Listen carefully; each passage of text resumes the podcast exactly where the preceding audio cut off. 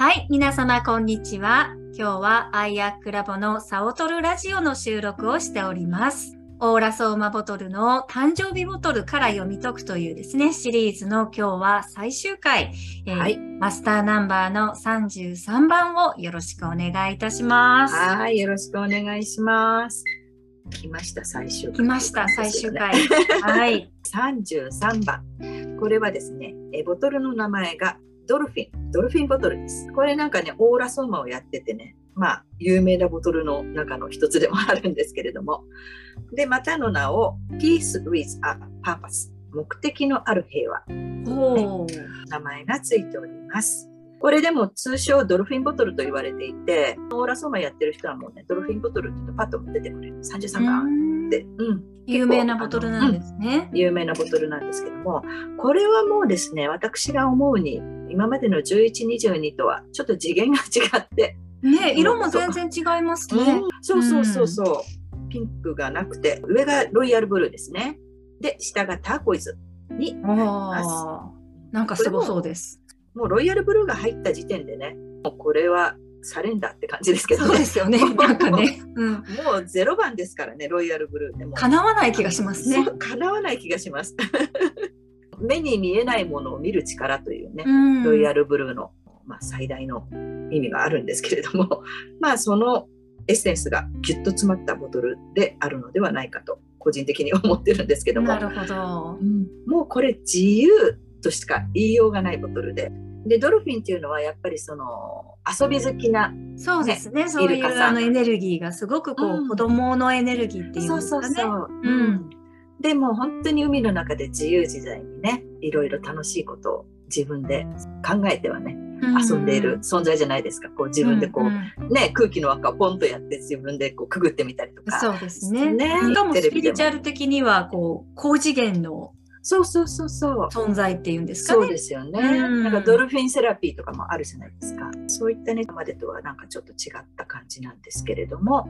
まあこれ上がロイヤルブルー下がターコイズって言いましたけれどもそれもあのシェイクをしてもロイヤルブルーになりあます。ーそうなんだね。うん。やっぱターコイズが入っているのでターコイズってすごくハートからの色なので、うん。そのハート本当のハートからのコミュニケーションうんうんうんっていう意味もあるので、そのなんていうかなすごく自分の本当のハートの中を見ていくっていうのかな、うん、自分のやりたいことを見ていくしたいことを見ていく。あの目的を見ていくみたいなね、うんうん。そういったボトルであるのではないかな。あーアセンディットマスターシリーズをやった時に、やっぱりターコイズっていうのはすごく重要な色で、うん。そそ本当のハートに、エメラルドハートに行き着くために、そうこそうこを通っていくみたいな話をされてましたよね。はい、はい、そうです。まさしくそこです。で、ここを通らないとエメラルドのハートに行けないので、でね、これ、あの、または宇宙人といよ、宇宙人であるっていうね、そのターコイズの色は。ああ、いやー、数比の33も、まず一言で表すと宇宙人なので、確かに。納確かに。得です。はい、本当に。33番ってすごく面白いなと思うのは、タロットで言うと、なんていうかな、行く道、帰る道はい、っていうのが33の中にすごい凝縮されてる気がして、本当に子供じみたううん。本当に子供だよねこの人ねもうどうしようもないよねっていうような33がいるかと思えばうん。私は奉仕します宇宙のためにみたいなそういったすごい崇高な理念を持つ33もいてその対比が激しいなって思うああ、なんかすごいわかる。それはねあのすごい感じてます。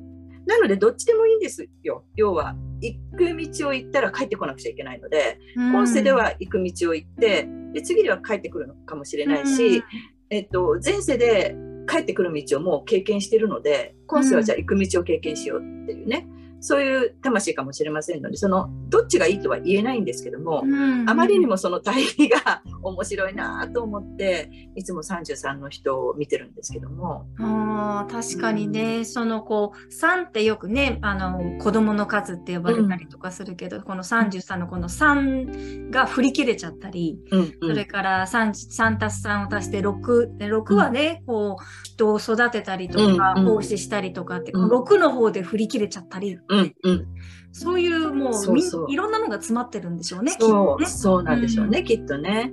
なのでこのボトルをお誕生日ボトルに持つ人っていうのは本当に何て言うのかな、まあ、どっちに共通してるものも自由であるっていうねことで本当に子供のように自由な人もいればその自由を今度はみんなに分け与えるみたいな本当の自由というのはこういうもんだっていうそのなんていうか人々を導く方向に使っている人がいたりの、とかもするので本当にね自由がキーワードなんだなって33の人を見るたびに思います。